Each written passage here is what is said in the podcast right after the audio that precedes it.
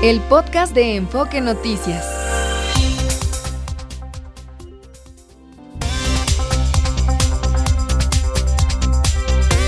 NRM Comunicaciones presenta Enfoque Noticias con Mario González.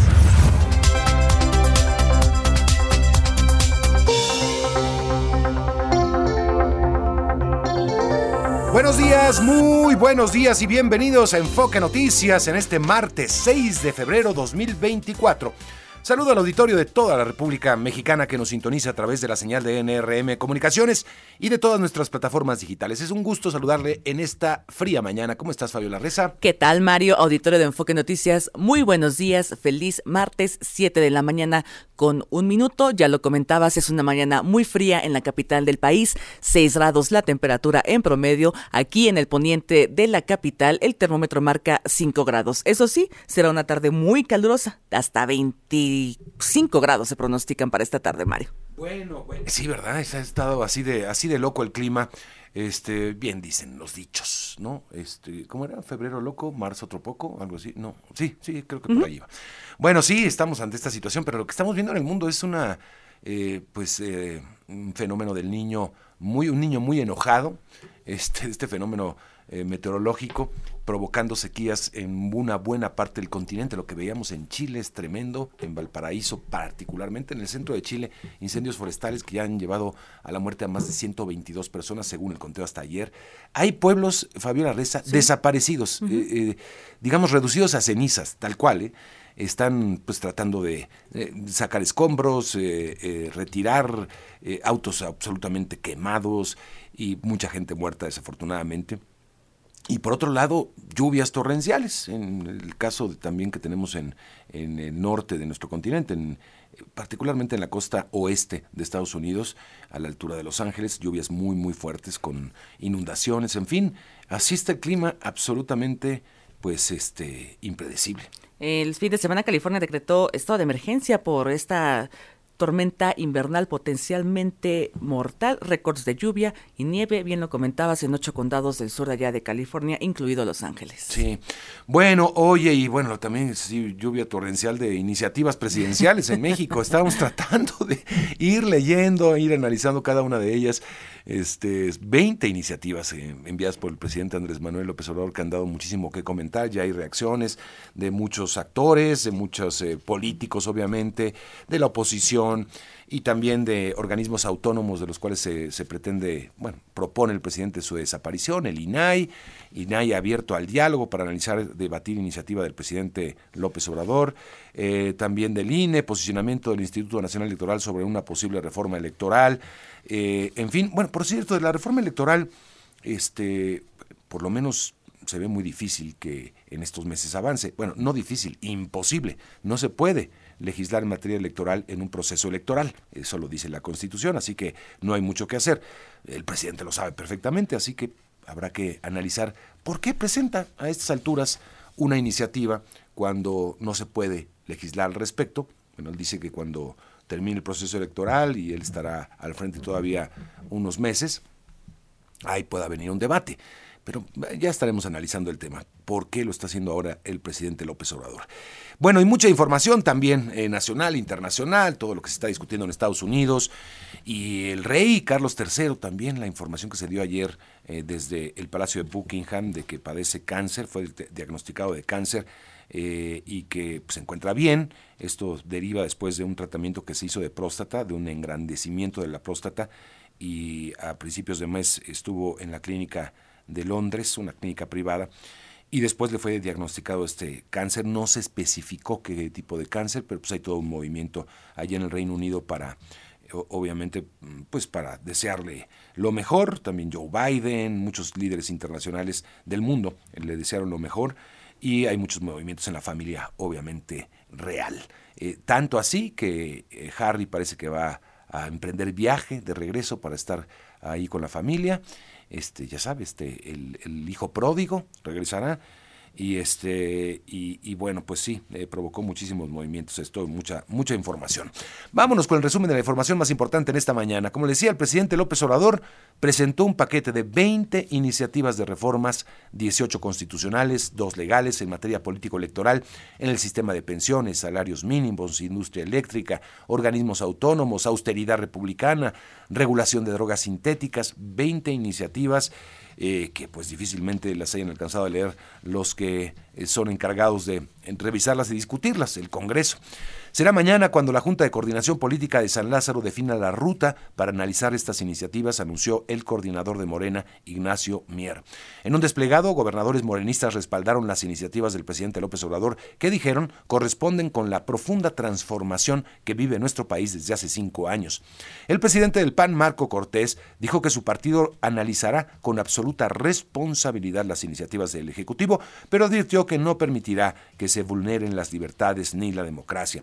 Mientras tanto, Jesús Zambrano, dirigente nacional del PRD, las calificó como demagógicas, mientras que el PRI advirtió que no aprobará propuestas que atenten contra las instituciones. Acusó a Morena de pretender enfrascar a la oposición en una discusión estéril y sin rumbo a unos meses de la elección presidencial. Así la reacción de la oposición. Por encima de la Constitución no hay poder alguno nada ni nadie. Así lo afirmó el ministro eh, de la Suprema Corte, Alberto Pérez Dayán, en la ceremonia del 107 aniversario de la Carta Magna. Recordemos que él está acusado, bueno, lo, lo quiere someter Morena a un juicio político. Vamos a escucharlo. Cada sentencia del Poder Judicial que obliga a quienes no cumplen con el mandato de la Constitución o de la ley a realizar lo que éstas prescriben, representa un acto democrático que honra la confianza popular en él depositada. En otras palabras, hacer cumplir la ley es uno de los actos democráticos más genuinos del servicio público. Defender a la Constitución es defender al pueblo mismo, aunque no siempre se quiera atender así. En este marco, la secretaria de Gobernación Luisa María Alcalde afirmó que las iniciativas presentadas por el Ejecutivo Federal representan devolver el humanismo, a la Constitución. Fue algo muy, eh, muy extraño lo que sucedió el día de ayer, eh, porque esta ceremonia se realizó en Querétaro, como suele suceder. Ahí eh, surge la Carta Magna de 1917 vigente hasta el día de hoy, con sus reformas, ajustes, parches, como usted la quiere decir, pero es la vigente hasta nuestros días 1917.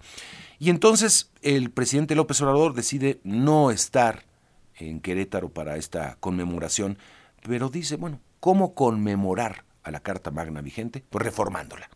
Y entonces él presenta su propio acto en Palacio Nacional de reforma a la Constitución. 18 reformas constitucionales y dos legales, y me parece que eso pensó el presidente, pues es la forma de marcar realmente que hay una transformación en el país. Pero lo cierto es que en su mandato las presenta, obviamente ya al concluir el mandato, pero no le alcanzó para hacerla en su administración. Ya hablaremos obviamente del tema. En distintos hechos, cuatro choferes del transporte público fueron asesinados en Chilpancingo Guerrero, pero ahí no pasa nada, según algunas autoridades. Por este motivo, los transportistas del municipio suspendieron el servicio. Los transportistas que se manifestaron este lunes en demanda de seguridad acordaron asistir este martes a una mesa de diálogo en la Secretaría de Gobernación. Más de un millón de pastillas de fentanilo, 70 kilos de metanfetaminas y 5 de cocaína fueron hallados en paneles de abejas, transportados en un automóvil en la carretera Culiacán-Los Mochis. Hay un detenido. Estados Unidos inició el proceso de extradición a México de Armando Escárcega Valdés, alias El Patrón, es el presunto responsable del atentado contra el periodista Ciro Gómez Leiva en diciembre de 2022 y detenido en la Unión Americana.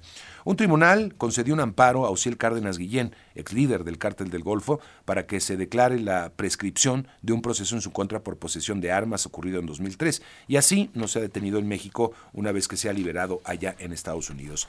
En Washington, Xochitl Galvez lamentó que actualmente la relación entre México y Estados Unidos se limite a dos temas, migración y tráfico de Consideró que la relación entre ambos países debería ser mucho más diversa. Claudia Sheinbaum no tuvo actividades. El emesista Jorge Álvarez Maínez promoverá en la Cámara de Diputados una consulta popular para que los habitantes de Nuevo León decidan si clausura o no la refinería de Cadereyta. Movimiento Ciudadano aprobó sus candidatos de mayoría relativa al Senado. Destacan los nombres de la experredista Alejandra Barrales, Luis Donaldo Coloso Riojas, el exaltor actor Roberto Palazuelos, Dante Delgado Morales, que es hijo de Dante Delgado, el dueño del partido, entre otros. Republicanos en la Cámara de Representantes de Estados Unidos rechazaron la iniciativa de ley presentada en el Senado que daría al presidente Joe Biden la facultad de expulsar a México a solicitantes de asilo. Consideraron que la reforma no es lo suficientemente dura, y es una de las más duras, ¿eh? O sea, quieren algo más duro todavía. El rey Carlos III, ya le decía, fue diagnosticado con cáncer, informó el Palacio de Buckingham, sin eh, especificar qué tipo de cáncer se le presenta al rey. Y el Festival Viña del Mar suspendió su gala inaugural el próximo 23 de febrero debido a los incendios forestales que han dejado un saldo de 122 muertos en Valparaíso, Chile. Parte de la información más importante, vamos con un avance de las finanzas. Martín Carmona, ¿cómo estás? Muy buenos días. Mario, ¿qué tal? Buenos días al auditorio de Enfoque Noticias. Este martes de reinicio de actividades financieras normales después del feriado del día de ayer, baja 5 centavos el precio del dólar 17.05 en operaciones al mayoreo en bancos y casas de cambio una vez que inician actividades a las 8 de la mañana 17 sesenta en promedio al menudeo el precio del dólar, el euro sobre 18 pesos con 50 centavos. Hoy los mercados en Europa prevalecen con números positivos. El Francia avanza medio punto porcentual, Londres 0.58% de ganancia y la bolsa de España 0.38%. Los precios del petróleo se recuperan apenas 70 centavos, el europeo sobre los 78 dólares con 80 centavos y el de los Estados Unidos 73 dólares y medio. Mario, la información. Muy bien, Martín, gracias gracias. Más adelante desarrollamos. Claro que sí. Y un avance de los deportes. Javier Tejogaray, ¿cómo estás? ¿Qué tal, mi querido Mario? Amigos de Foque Noticias, ¿cómo estás? Gusto en saludarte. Ayer se llevó a cabo el Opening Night, esta ceremonia que se lleva a cabo justamente el lunes previo al Super Bowl. Y bueno, en esta comparecieron los dos equipos, tanto Kansas City como los 49 eh, de San Francisco, los jugadores, compartieron momentos con la prensa, con el público. Eh, también eh, ahí estuvo previo a esto incluso una conferencia de prensa del comisionado Roger Godel, que confirma que serán las Águilas de Filadelfia, el equipo que sea local en Sao Paulo, Brasil, el próximo mes de septiembre, cuando arranque la temporada, prácticamente estará haciendo ese encuentro entre Filadelfia y un equipo que todavía no se define, será hasta abril cuando se conozca todo el calendario. Hay que hablar de esto también de la actividad del fútbol mexicano o de equipos mexicanos en la participación de la Copa de la Copa de Campeones y Subcampeones de CONCACAF. El Monterrey enfrenta al conjunto de comunicaciones. También el día de este mismo día habrá actividad de otros eh, de otros equipos, como el caso, por ejemplo, de el América que va contra el Real Esteli de Nicaragua. Son partidos de los equipos que empiezan ya su actividad en esta Liga de Campeones de CONCACAF.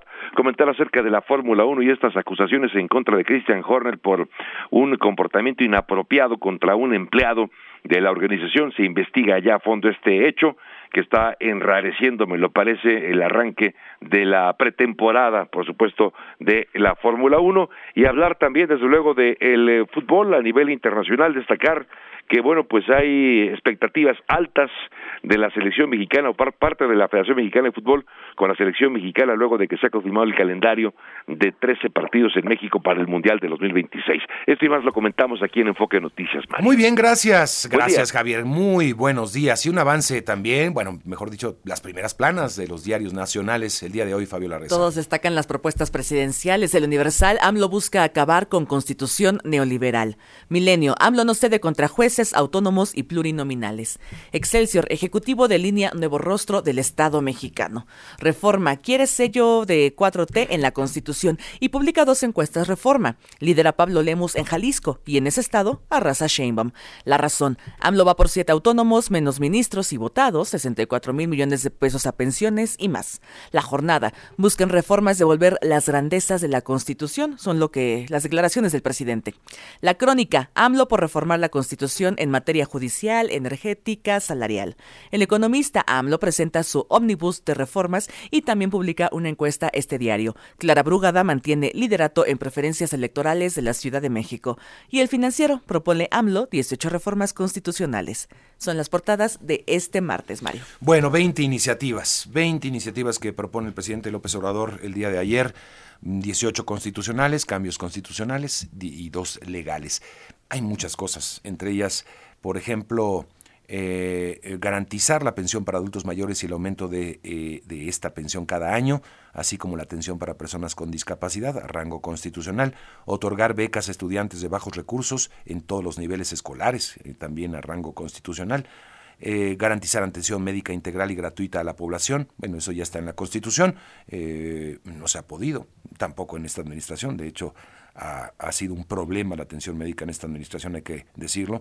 Garantizar la vivienda a los trabajadores, rango constitucional, prohibir el comercio de vapeadores y drogas químicas, aumentar el salario mínimo eh, por encima de la inflación anual, garantizar el derecho a la educación y al trabajo, también está en la Constitución, pero se quiere todavía reiterar, supongo, y etcétera, etcétera. Eh, 20 iniciativas de cambios constitucionales, la mayoría y, cambios a la ley, como le digo. Ningún presidente había presentado un paquete de iniciativas de ese tamaño al final de su gestión. Lo solían hacer en los primeros años porque tenían margen de maniobra en el Congreso para tener mayorías calificadas, claro, siempre y cuando negociando con la oposición, porque no les alcanzaba. Como lo hizo Peña Nieto, por ejemplo, en su primer tramo de la administración, ya después vino su caída dramática eh, lo hizo el mismo López Obrador. En los primeros tres años de su administración avanzaron algunas propuestas y cambios constitucionales que propuso negociando con la oposición. Ya después, en la, después de las elecciones del 2021 fue muy difícil, también porque hubo un cambio en la estructura del Congreso, particularmente, bueno, de la Cámara de Diputados. Algunas avanzaron, otras no, como sucede en democracia, hay que negociar hay que saber convencer a la oposición de eh, la importancia de esas reformas constitucionales, como lo hizo López Obrador, pero le obviamente no pudo con todas. Eh, ¿Por qué ahora lo hace el presidente?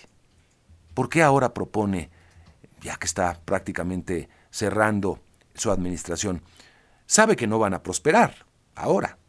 Hay, hay, unas que de entrada no podrían prosperar porque no se pueden hacer cambios constitucionales en materia electoral, por ejemplo, que propone, además de la extinción de otros organismos autónomos, pero los cambios electorales no podrían ni siquiera discutirse. ¿Pero por qué lo hace? Bueno, porque me da la impresión, un lineamiento político para los próximos años, marca la pauta a su pre predecesora, por ahí tendría que transitar su sucesora si el proyecto de la Cuarta Transformación logra vencer y logra continuar con Claudia Sheinbaum la cota, y al mismo tiempo lanza una plataforma de campaña, ahora que no se pueden difundir programas de gobierno porque estamos en intercampaña. Así que él aprovecha y dice, pues ahí va, el, eh, eh, aprovecho el vacío para imponer una campaña política, estos son los lineamientos de la Cuarta Transformación que deberán cumplirse, y lanza estas reformas constitucionales muy difíciles, insisto, de transitar en estos meses. Pero en el fondo, también, y tal vez de manera involuntaria, hay un reconocimiento de lo que no pudo ser. De los grandes temas del presidente López Obrador que no pudo transitar. Por incapacidad de operación política o por mm, tal vez, eh, vaya, supongo que es básicamente por eso, por una incapacidad de dialogar con la oposición, por una también intención de, de, tal vez eh, pasarle la factura a la oposición de que no pudo realizar estos actos. Pero hay unos temas, como le digo, que ya están en la Constitución, que no necesitan mayor, tal vez mm, lo, lo, lo trata de definir un poco más, pero, pero pues, el derecho a la educación, el derecho a la salud, el derecho a la, a la atención médica, todo eso está en rango constitucional. Reiterarlo, bueno, está bien, pero este, pero ya está, ¿no? No se pudo cumplir con eso, por el contrario estamos cada vez más lejos de tener una salud digna, por ejemplo, a la población. En fin, me parece que detrás de todo esto también hay involuntariamente un reconocimiento de lo que no pudo ser y de los pendientes enormes que tiene el país. Vamos a estar analizando esto con nuestros analistas de cabecera, por supuesto, pero un poquito más adelante. Son las 7 de la mañana con 19 minutos tiempo del centro de la República. Hoy se cumplen 79 años del nacimiento del cantante eh, Bob Marley allá en Jamaica. Ya hay una serie que se está estrenando, no sé si es serie o película, eh, la he visto muy anunciada de la vida de Bob Marley, este futbolista por supuesto, eh, todo, esto, eh, todo un personaje Bob Marley por supuesto, iniciador también de una especie de casi religión. Bueno, nos vamos con él y regresamos en un segundo. Está usted escuchando Enfoque Noticias en Cadena Nacional.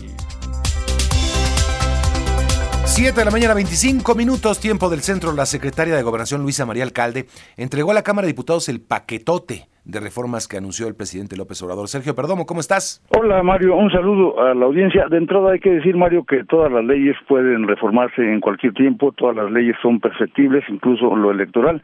El tema, bueno, ya levantó la voz el INE, no se van a modificar las leyes porque efectivamente si se hace una reforma constitucional, pues tendría que haber un transitorio que diga que es para la siguiente elección.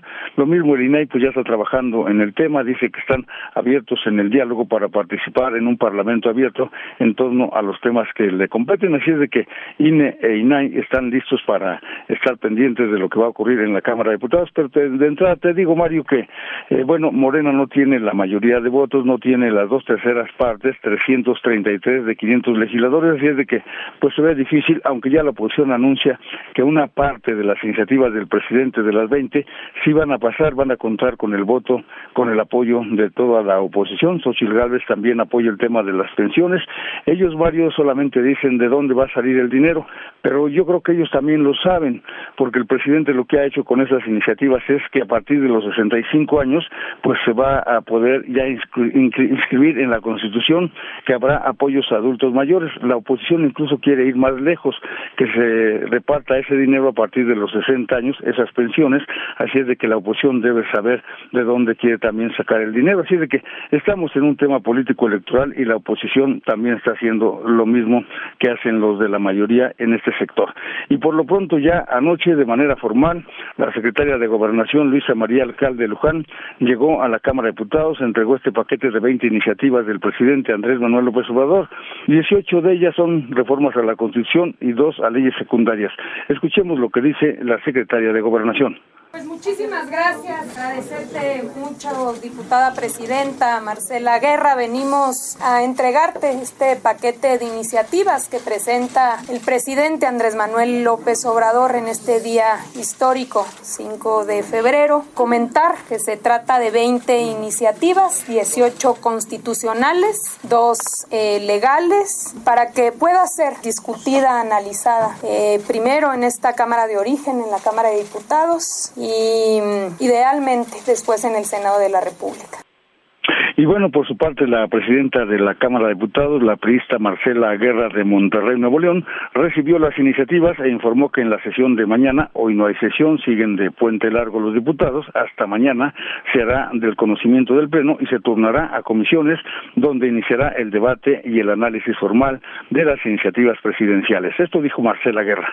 Mediante este acto me permito recibir formalmente el paquete de iniciativas que remite el Ejecutivo Federal. He girado las instrucciones para que sean publicadas en la Gaceta Parlamentaria y así garantizar su máxima difusión y total transparencia de su contenido, así como para hacerlas de conocimiento de las y los legisladores que habremos de hacer nuestra tarea, habremos de analizarlas y, como usted bien dijo, de discutirlas. En la próxima sesión ordinaria del miércoles 7 de febrero, esta Cámara de Diputados se dará cuenta al Pleno de las mismas y se turnarán a las comisiones correspondientes y con ello este poder legislativo cumplirá con su alta responsabilidad de legislar de cara a la nación y por la República. A las 19 horas apareció en conferencia nocturna en San Lázaro el coordinador de la mayoría, Ignacio Mier Velasco.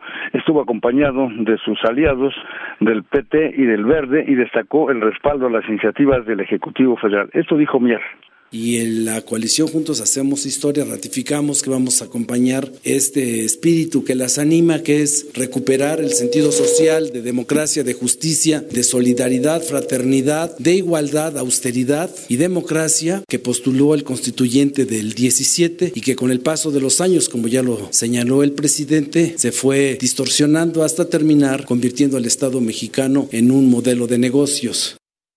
También habló el coordinador de la bancada del PRI desde la oposición, Rubén Moreira, destacó que hay iniciativas insuficientes que presenta el presidente, las llamó neoliberales, como la reforma para las pensiones, porque beneficiará a pocas personas, aunque dijo que sí apoyarán esta parte de las pensiones. Escuchemos.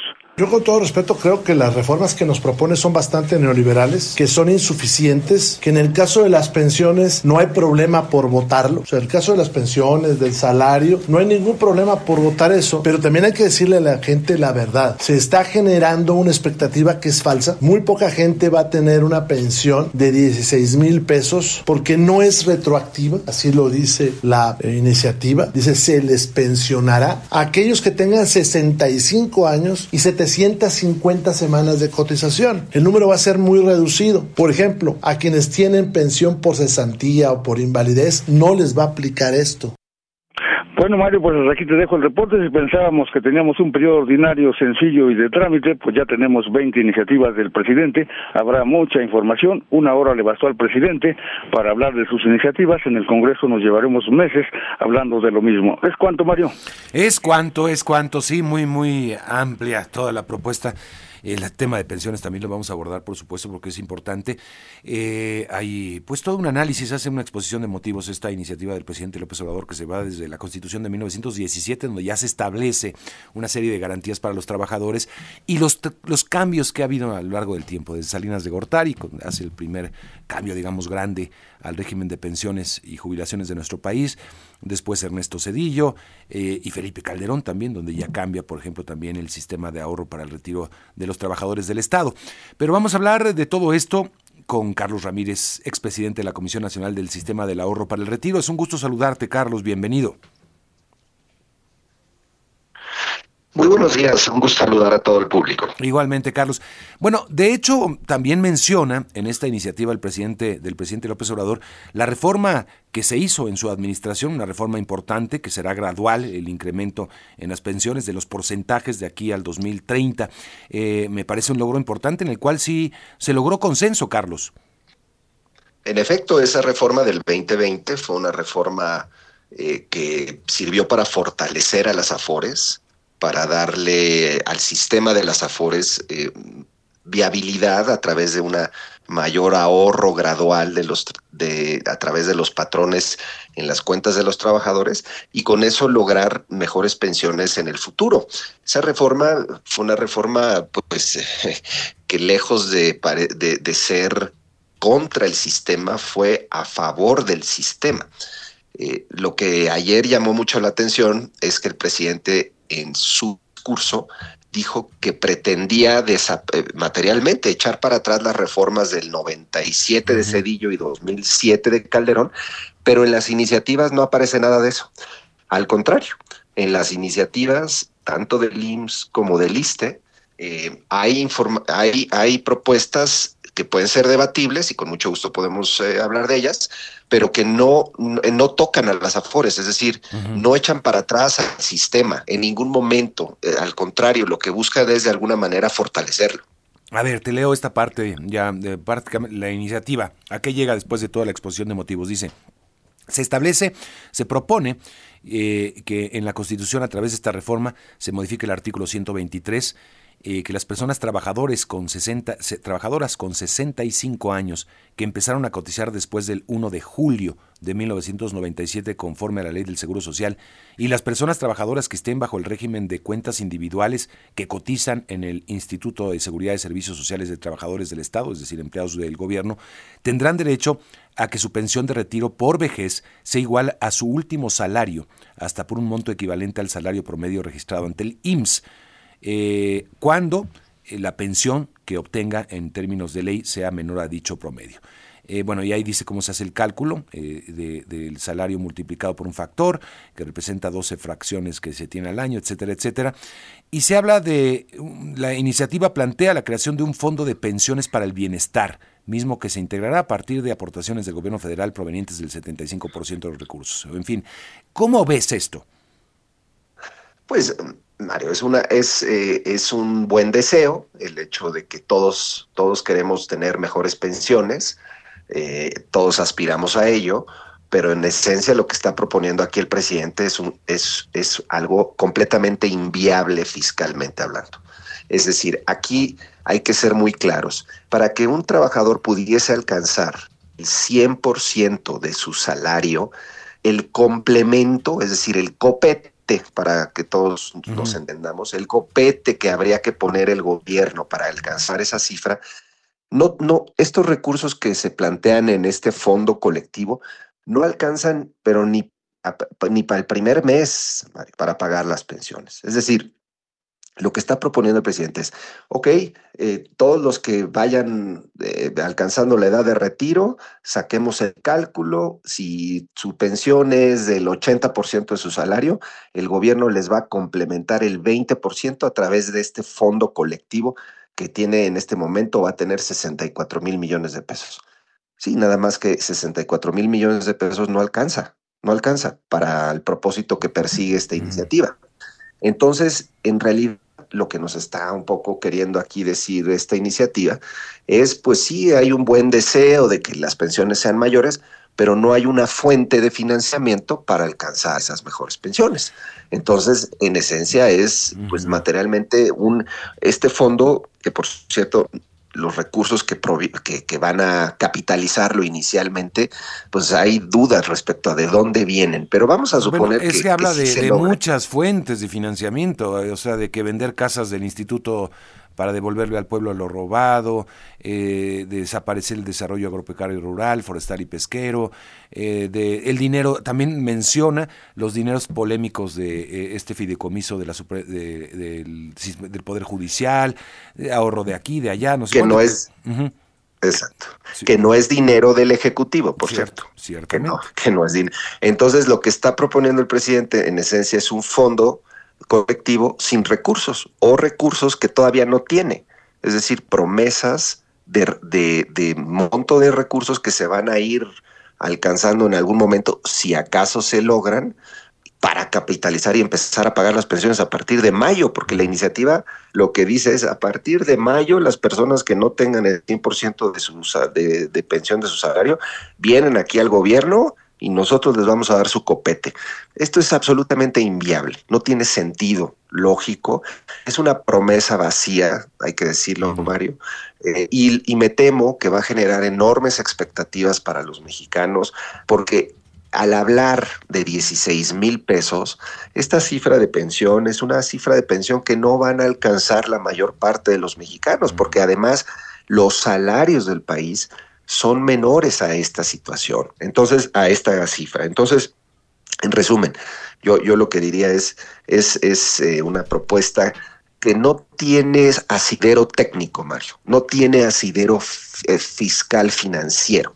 Y, y, por tanto, pues es una, es una bonita propuesta, una buena promesa, pero pues sin sustento. Sí. Vaya, este, eh, no, no se habla de la extinción del sistema de, Afores, ¿verdad? Mm. Básicamente se habla Así es, eso hay que dejarlo claro. El presidente lo mencionó en su discurso, pero no se menciona en la iniciativa nada de revertir el sistema, es decir, de desaparecer a las Afores. Parece ser que solo fue pues el discurso, vamos a llamar, del presidente. Vaya, ¿a quién no le atraería, Carlos, ganar el 100% de su salario al terminar su vida laboral, no? Yo creo que a todos. Y a ti te dirían, oye, si votas por mí, Carlos, yo te prometo que vas a ganar eso. Yo, este, yo te diría, pues, ¿dónde firmo? Pues sí. Es, vaya, sí, sí, es así de simple. Creo que no hay que darle muchas vueltas porque sí, pero el tema es que no tiene asidero con la realidad, ¿no? Eh, digo, con una realidad sustentable, pues. Ninguno. Y además hay un detalle adicional, Mario.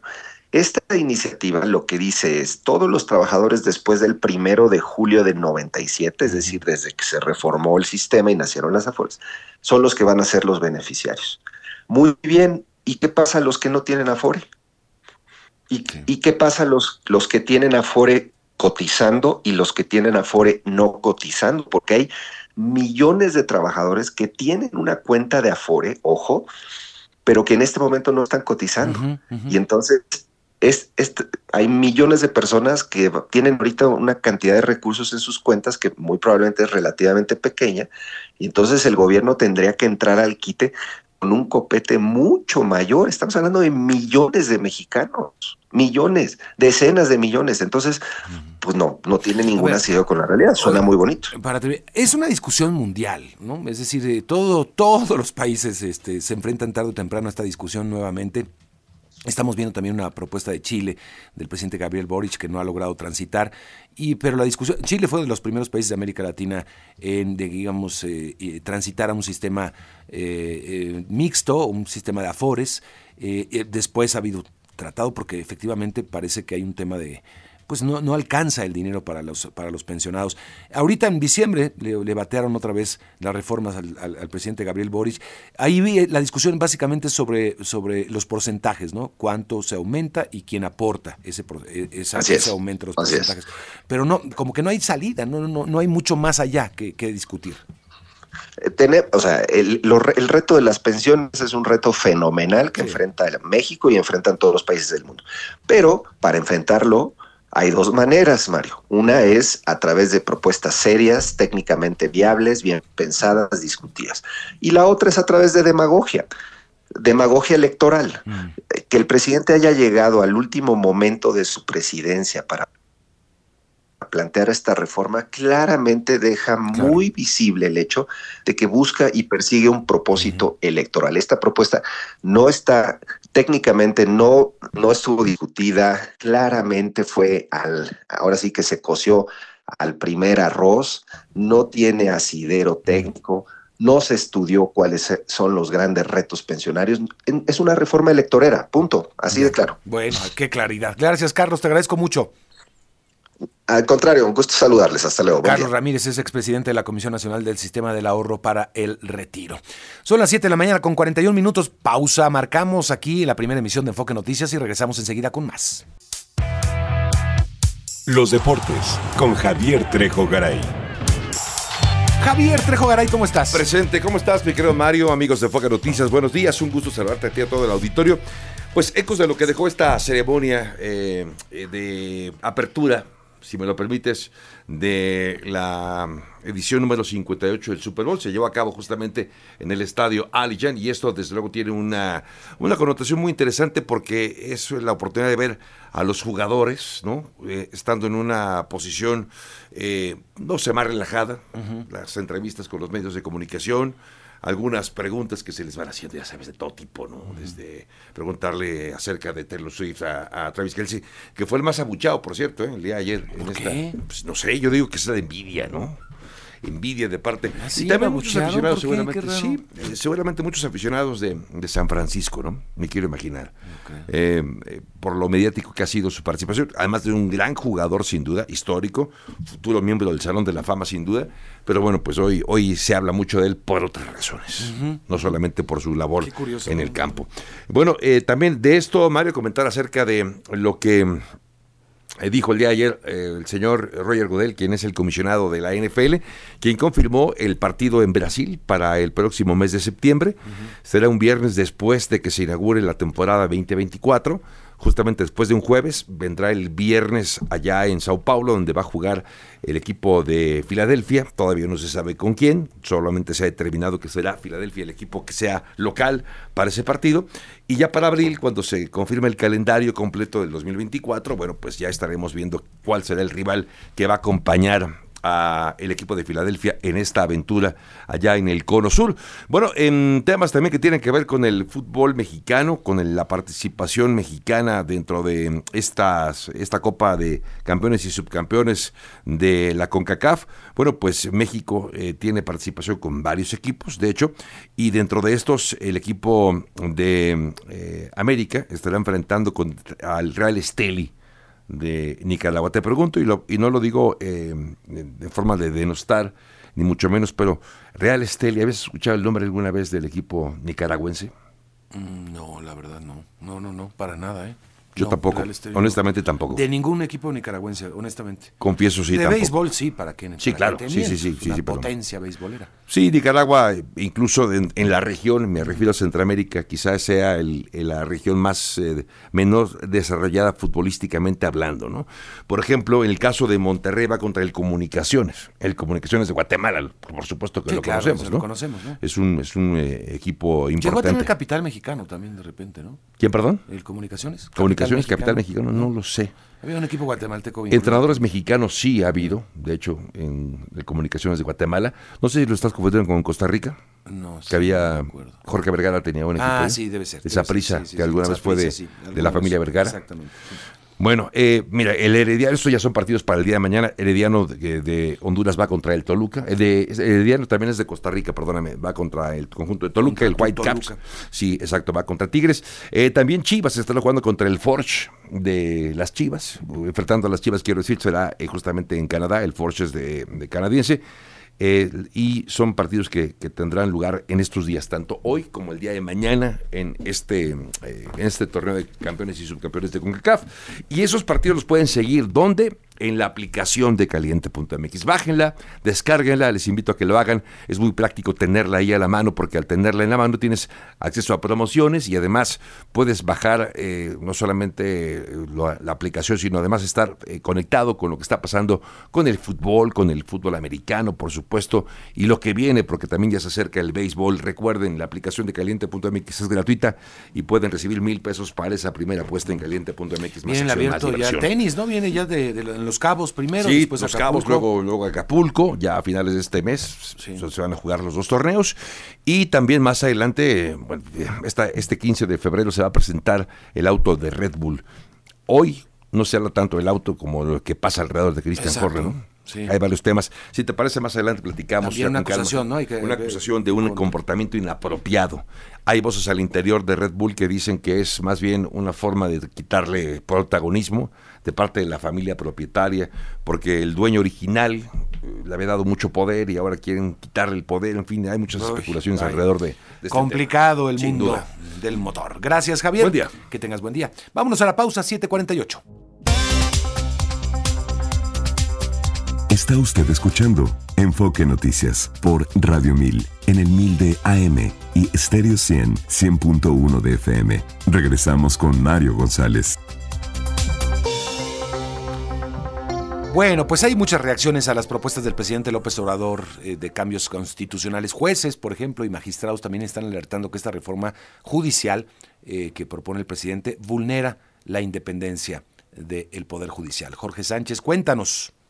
Efectivamente, Mario, auditorio de Enfoque Noticias, muy buenos días. El gremio de jueces y magistrados pues rechaza de plano la propuesta de reforma al Poder Judicial expuesta por el presidente Andrés Manuel López Obrador, quien planteó que los jueces, magistrados y ministros sean electos de manera directa por el pueblo.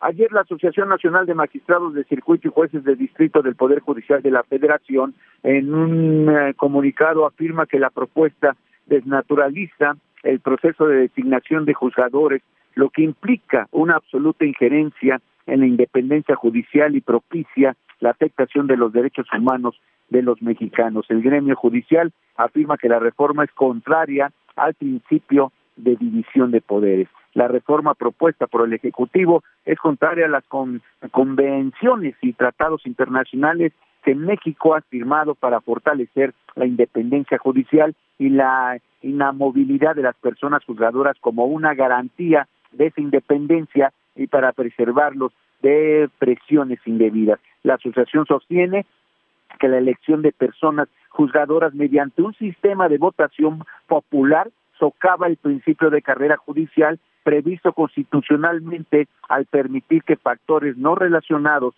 con la capacidad de experiencia legal influyan en la selección de candidatos, lo cual genera que se comprometa la calidad de las decisiones judiciales y debilita la confianza en el sistema de justicia. El presidente Andrés Manuel López Obrador, recordemos, plantea que jueces, magistrados y ministros del Poder Judicial sean electos de manera directa por el pueblo, porque solo eh, el pueblo puede salvar al pueblo. Y bueno, ya hubo reacción y le dicen los ministros de la Corte, inclusive los eh, jueces de circuito, los jueces de distrito, está equivocado, se requiere respeto a la Constitución y a los tratados internacionales. Mario, auditorio de Enfoque Noticias, el reporte que les tengo.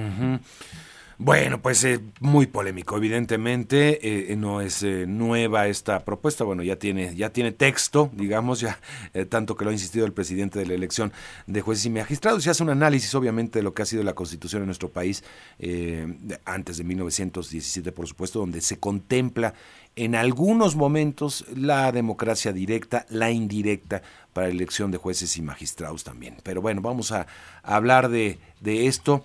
Y está en la línea telefónica Aleida Alavés, diputada, vicecoordinadora de Morena en San Lázaro, para hablar pues de todas las iniciativas, bueno, no, no en detalle porque no acabaríamos nunca, pero este, Aleida, diputada, qué gusto saludarte, bienvenida.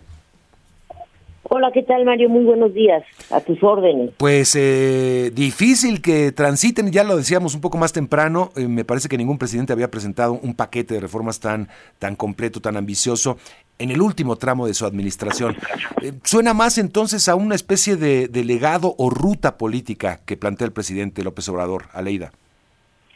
Pues mira, yo lo veo como una obligación en la que nosotros, a pesar de ya tan avanzado el, el pues, la, la legislatura, pues debamos también dejar muy evidente ante la población qué Estado queremos, cómo queremos el diseño del Estado mexicano. Se le apostó durante tres décadas a la desregulación de todos los sectores y era el libre mercado quien determinaba pues eh, cómo se movía hasta la economía en este país.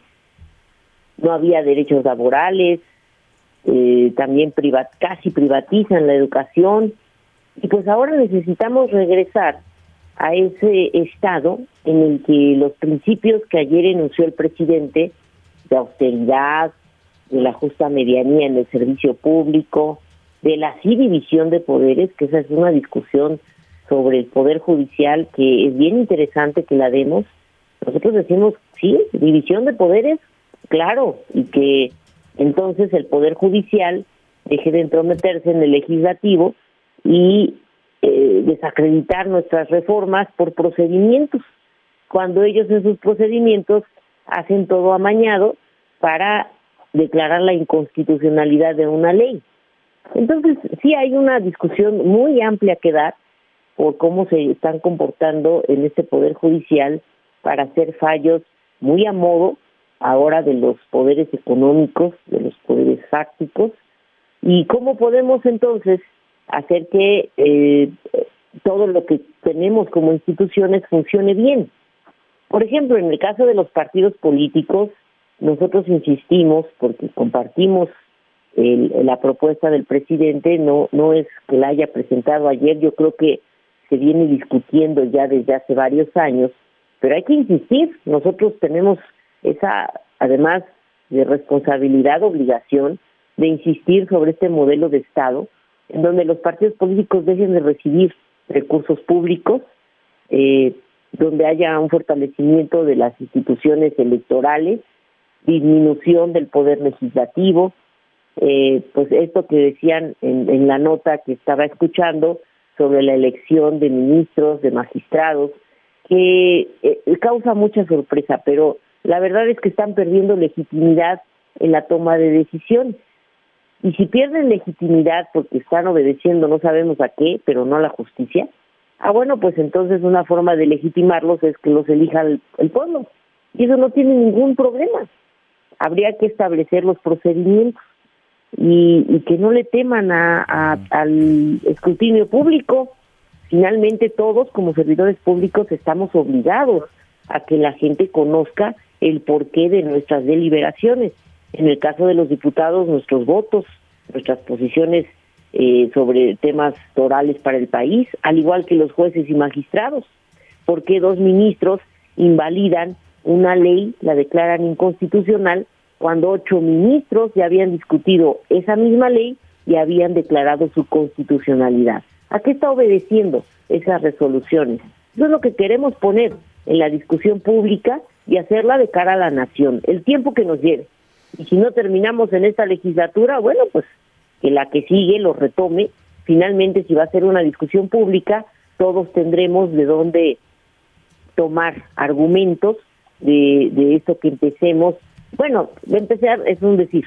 Llevamos un trienio haciéndolo, ya lo que va del sexenio en esta discusión, pero vamos a insistir, porque estamos, insisto, en la obligación y en la responsabilidad. Pero se ve, muy difícil que este, que a este, este corto tramo de, que le queda a la administración logre transitar alguna de estas leyes. Las electorales simplemente tampoco se podrán, se podrán discutir. Eh, eh, bueno, sí se pueden discutir, incluso aprobar, pero no, no aplicarían, digamos, para este, para un sí, no aplican. No, en este no, aplicarían para este periodo. Eh, entonces, se, ¿lo ves así, digamos, como los cimientos de lo que viene, lo que tendría que venir ahora en una cuarta transformación, en la profundización, digamos, de la cuarta transformación, si logra vencer en las elecciones. Claro, bueno, eh, esta en realidad era para nosotros la primera etapa, pero no la pudimos construir porque no tuvimos eh, esa mayoría calificada para, para hacerlo. Por eso es necesario que la gente eh, pues ponga esto en su reflexión de quienes están deteniendo esta reforma trascendental del Estado mexicano. Y lo queremos hacer, hacer de cara a la nación, ¿eh?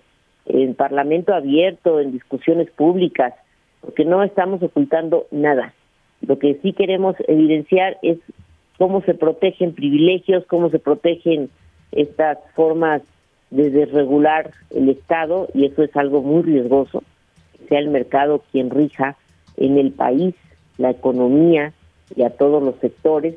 Entonces, eso hay que hay que ponerlo en, en la en la discusión pública, como ahora tú nos lo permites, y que así lo haremos con quienes estén dispuestos a que esto lo, lo, lo, confrontemos, porque es una eh, sana forma de, de liberar los temas más importantes del país. Es un momento paradigmático, es la nueva estructuración del Estado mexicano.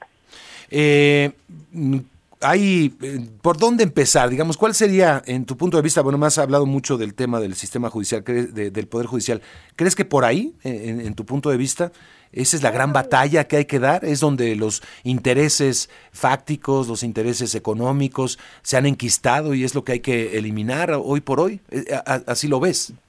Pues mira, la, reforma del Poder Judicial es, es, es urgentísima.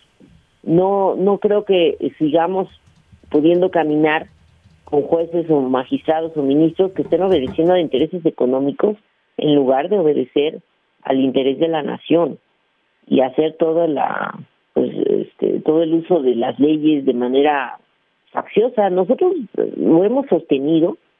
Y bueno si si me preguntaras a mí empezaría por esa pero también hay algunas que yo creo que sí alcanzan el consenso yo quiero ver cómo la oposición diga que no a que haya consulta indígena y reconocimiento de los pueblos, a que decidan sobre su eh, entorno, a que sean determinados como sujetos de derecho público. Eso pues coincidimos y espero que trascienda, al igual que la pensión universal, eh, determinarla en 65 años y hacer también derecho la pensión con, a personas con discapacidad o a las becas para estudiantes en todos los niveles de, escolaridad o la atención médica integral de manera gratuita. O sea, eso de verdad se van a oponer. No, pero eso está en la Constitución, leído? No, no, no, no. Ah, no, no está en la Constitución. El, el, derecho a la salud de los mexicanos que no hemos logrado. Bueno, la atención médica integral de manera gratuita se estableció en un primer momento en el cuarto constitucional para establecer un sistema que se denominó entonces Insabi. Ahorita estamos en una en un proyecto de IMSS Bienestar que debemos adecuarlo en la Constitución. Sí, no, no, de acuerdo. Se detallan, se detallan más cosas, pero el derecho a una vida eh, saludable está en la Constitución, el derecho a la, a la, educación también está en la Constitución, que también se vuelve a reiterar, tal vez se, se, especifican más aspectos, pero, pero vaya, son los derechos consagrados en nuestra Constitución, no hay mucho que cambiar en ese no, pero aspecto. Es que estamos hablando de garantías. O sea, el, derecho efectivamente ahí está. ¿Y cómo lo garantiza el Estado mexicano? Pues Nosotros decimos que hay que dar becas en todos los niveles escolares. Quienes venimos de la educación pública sabemos lo que implica el llegar a la universidad con todos los este, esfuerzos de una familia que quizás no tenga los recursos necesarios. Entonces el Estado tiene que entrar a fortalecer que ningún joven quede sin estudiar por falta de recursos. Y eso lo tenemos que dejar claro en la Constitución. y ajustar, es que hay que ajustar algunas cosas mm, que, en el camino... No, es que tenemos tantas cosas en la Constitución que no se cumplen, ¿no? Este, no, bueno, pero no se, trata de hacer una, una carta de, de, nuestro Estado, nuestro contrato como, como población y gobierno, sin que este, se, establezcan garantías. Nosotros lo queremos hacer, insisto, de cara a la nación. Una de las formas más este, evidentes de, de, de no cuidar que haya violencia, yo así lo veo, entre las personas, es primero dejar que haya maltrato animal. Y ahora que se incluya el que haya respeto a los animales, a la vida animal, también es parte de la pacificación de la sociedad. Y aquí se está estableciendo. Y ya tenemos dictámenes de hecho en ese sentido.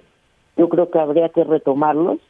Y no es solamente de, de Morena es de todos los partidos al igual que tenemos y yo practicaba ayer con la presidenta de la de la Cámara de Diputados la diputada Marcela Guerra tenemos un dictamen ya hecho sobre la eliminación de la brecha salarial entre mujeres y hombres y ya está dictaminado y podemos mañana o el día que se determine en la Junta de Coordinación Política pasarlo a pleno. yo creo que tendría bastante consenso, ¿no? Bastante consenso un asunto así. Es que hay muchos temas que pueden eh, generar consensos. No, no todos son este, de, choque, de, bueno, porque no, no se trata de eso, se trata de ver. Nosotros proponemos que así eh, se establezca en la, en la Constitución del funcionamiento del Estado mexicano y las garantías de estos derechos que están establecidos y que necesitamos un procedimiento de cómo hacerlos valer. Entonces, eso es lo que hace falta afinar. No solamente que diga que tengamos derecho a la vivienda sin este, tener esta, este andamiaje institucional que se instale para hacerlo valer. Al mismo tiempo, el Infonavit ya no solamente son créditos para para para departamentos, pues es también ya para vivienda propia. Ah, y eso hay que afinarlo en la Constitución. Ya, eh, eh, algunos dicen, bueno, este es el propio reconocimiento de lo que no se pudo hacer en la cuarta transformación, de los cinco años perdidos. No, estamos, eh, muchas de estas cosas, y tú lo acabas de decir, ya están. Hay que afinarlas, mm. perfeccionar su redacción de acuerdo al ejercicio de lo que se está ya experimentando desde ahora, como las pensiones eh, de, adultos mayores o las becas. Pero también falta que, por ejemplo, establezcamos que el salario mínimo no pueda ser menor a... Em, a la inflación, eso me parece... A la inflación. Alcanzará consenso, porque, eh, a ver, es que... es que, estas pensiones no podrán ser eh, siempre las mismas, tendrá que tener un aumento cada año, eso no viene todavía en la Constitución. Es que, es que por ejemplo, el salario mínimo este, me parece un buen ejemplo, ¿no?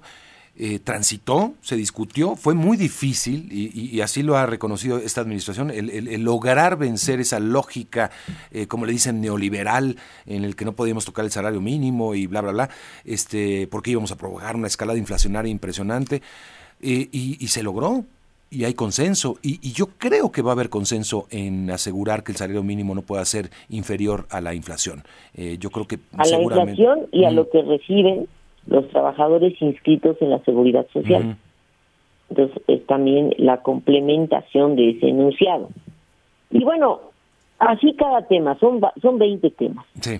Y, por ejemplo, por primera vez, esto sí no lo habíamos discutido, pero ya se ejercita en el país que los jóvenes tengan un apoyo. Y él ayer lo explicó de manera muy puntual. Si los jóvenes no tienen una alternativa, el Estado deberá dárselas mediante un apoyo económico en donde se capaciten. Y es así como está funcionando el programa Jóvenes Construyendo Futuro. No habíamos hablado de su constitucionalización, pero ahora ya lo propone el presidente.